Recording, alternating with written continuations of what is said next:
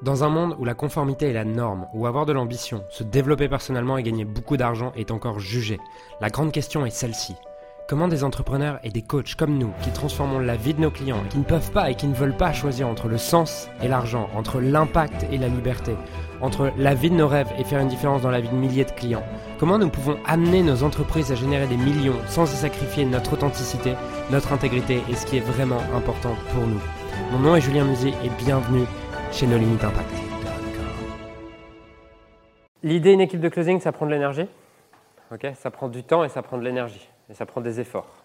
je ne vais pas négliger ça. Donc, tout ce que je vais vous transmettre aujourd'hui, euh, soit vous le faites parce que vous vous rendez compte que c'est vraiment un goulot d'étranglement de votre business et vous êtes prêt à y consacrer à 5 à 10 heures par semaine pendant un temps, soit vous répartissez les tâches avec quelqu'un de votre équipe, soit vous le déléguez, vous recrutez quelqu'un qui va manager cette équipe de closer. D'accord? Vous pouvez aussi, si vous n'avez pas envie de, recruter un... Parce que ce qui prend le plus de temps, c'est vraiment le, coaching pur en fait, de l'équipe. Donc coacher les personnes, les aider à progresser, à grandir en compétences. Donc il y a des boîtes, surtout sur des startups ou quoi, euh, qui recrutent un sales trainer. C'est-à-dire que le gars, le gars n'est pas n'est pas un directeur des ventes, ça ne vous coûte pas le prix d'un directeur des ventes, mais c'est un coach de vos closers. Ça peut être une manière très intéressante d'externaliser ça en fait. Mais je veux juste, avant d'aller plus loin, que vous saisissiez quelque chose. C'est que si vous doublez votre taux de conversion, vous multipliez par 4 ou 6 vos profits ou 10. Pourquoi, pourquoi ça? Si par exemple, tu mets, tu mets 24 pubs, 24 pubs, Aujourd'hui, tu fais 30 000 euros de vente. Si tu doubles ton taux de conversion, là, là du coup, tu as un profit de 10K. Si tu doubles ton taux de conversion de vente, tu passes à 60K. Tu as multiplié par 4 ton profit en doublant juste ton taux de conversion. Parce que si tu doubles ton taux de conversion, tu doubles tes ventes. tu es passé de 10 à 44 euh, profits. Tu as multiplié par 4 ton profit juste en doublant le taux de conversion de la vente. Honnêtement, pour tous, le taux de conversion de vos closers ou de vous-même, si vous êtes closer vous-même, c'est le levier sur lequel il y a un plus gros quick win. Il y a vraiment une victoire qui est possible rapidement et qui peut donner une trajectoire différente à votre business et vous apporter un profit qui est totalement différent. C'est vraiment quelque chose qui n'est pas à négliger. C'est quelque chose qui peut soit vous faire perdre de l'argent, soit vous en faire gagner. C'est parce que c'est valable aussi à l'inverse. C'est que si je divise par deux mon taux de conversion, ce qui peut arriver par moment, bah, je, peux être, je peux perdre de l'argent juste à cause de closer. Il y a huit compétences qui déterminent la performance d'un closer. Parce que souvent, quand on parle de. Euh, j'aime bien l'approche du sport de haut niveau pour coacher des gens. C'est que avant de vouloir coacher un tennisman, tu te demandes c'est quoi les compétences et c'est quoi les points sur lesquels je peux coacher un tennisman? Son coup droit, son revers, son service, son jeu de jambes, son engagement. Donc la première question que vous devez vous poser quand vous, quand vous pensez à coacher vos closers et améliorer la performance de vos closers, c'est comprendre quelles sont les huit compétences qui déterminent la, la performance d'un closer. Ces huit compétences, la première, et pour beaucoup, si vous améliorez ça, ça change le truc, mais on n'y pense jamais, la compréhension du produit. La compréhension du produit, du service. On ne parle même pas de closing. On parle juste de la compréhension du produit, de l'offre, du service. Parce que si vous avez un, prospect qui est au téléphone, il pose une question sur, euh, par exemple, sur euh, quoi le scaling ou quoi, et que le closer ne comprend pas trop, il perd sa vente même s'il est excellent dans tous les domaines. Donc la compréhension du produit est quelque chose sur lequel on passe peut-être parfois pas assez de temps sur aider nos closers à comprendre vraiment c'est quoi le produit. Par rapport à ça, je vais revenir vraiment sur quels sont les leviers d'action sur chaque chose. Mais une des premières choses pour améliorer la compréhension du produit, c'est lui faire suivre le produit, c'est le faire venir si vous avez des immersions, qui voit comment ça se passe deux jours avec vous. Plus il verra ça, plus il verra les clients contents, plus il pourra discuter avec les clients, éventuellement discuter avec des gens qu'il a closés il y a trois mois, plus il comprendra le produit, plus il comprendra pourquoi on fait ça, plus il comprendra la dynamique, plus il comprendra ce qui se passe en vrai. Une des choses aussi, c'est au-delà de la compréhension du produit, c'est si, euh, c'est pas dans les compétences, mais s'il n'a pas vraiment confiance dans le produit ou il n'a pas confiance en vous et il ne sait pas quelles sont les raisons pour lesquelles vous faites vraiment ça, il va commencer à douter aussi. Donc, première chose qui, qui est une compétence qui s'acquiert et qui est déterminante, c'est la compréhension du produit. Parmi les huit que je vais vous donner, je pense que s'il y en avait peut-être une qui devait être prioritaire, c'est celle-là. Un closer qui ne comprend pas le produit, qui ne comprend pas ce que vous faites, qui n'est pas capable de répondre à une question vis-à-vis de l'acné ou je ne sais pas quoi, qui n'est pas capable de, comprendre quel est le marché ou quoi, va perdre énormément. Si demain, par exemple, un closer, on lui demande mais c'est quoi la différence euh, entre euh, ce que vous faites et ce que Alec Henry fait S'il ne comprend pas le produit, l'environnement et le marché, boum, il perd sa vente. Deuxième chose, c'est euh, la capacité à connecter. Capacité à connecter et créer de la relation. Toutes les compétences, là, j'appelle bien ça des compétences. Ce qui veut dire quoi? Que tout s'entraîne, tout se développe. Et tu n'es jamais incroyable là-dessus. En tout cas, tu n'es jamais au summum de là-dessus. Tu peux toujours continuer à progresser sur les huit compétences que je vais vous donner. La deuxième, c'est la capacité à diagnostiquer le problème correctement, à poser les bonnes questions dans le diagnostic. Diagnostiquer le problème et, et creuser les douleurs être capable d'identifier clairement où est le problème de la personne et qu'est-ce qui la challenge émotionnellement. Si le closer n'est pas capable de faire ça, qui ne comprend pas le produit, qui ne comprend pas le marché, qui ne comprend pas le problème, et qu'il n'est pas capable d'identifier ça, la personne en face le sent, quand il va, proposer une offre, ça sera à côté de la plaque. 4. La capacité à projeter à projeter la personne dans sa situation idéale et la faire ressentir ça. Il y a des closers, et plein, hein, une majorité, qui vont projeter. Enfin, pas projeter dans la situation idéale, mais projeter leur vision sur les autres. On dire Ah oui, donc toi, ce que tu veux, c'est ça. Non, non, c'est pas du tout ça en fait. Cinquième chose, la capacité à lever les objections en avance. OK?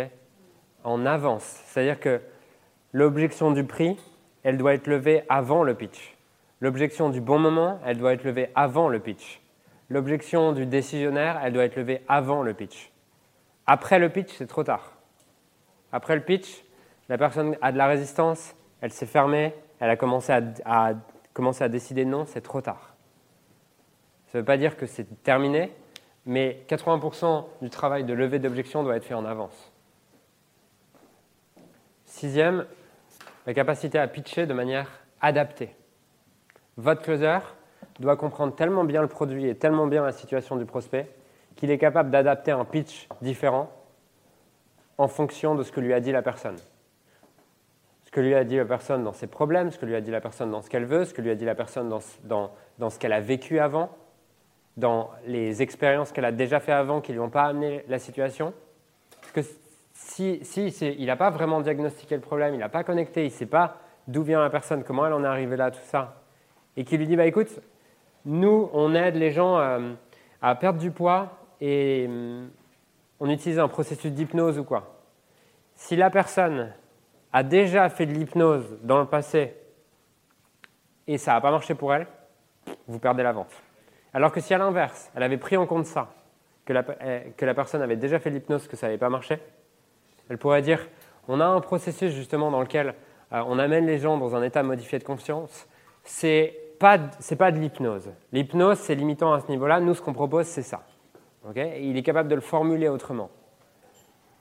Septième compétence, c'est la capacité à challenger les dernières objections.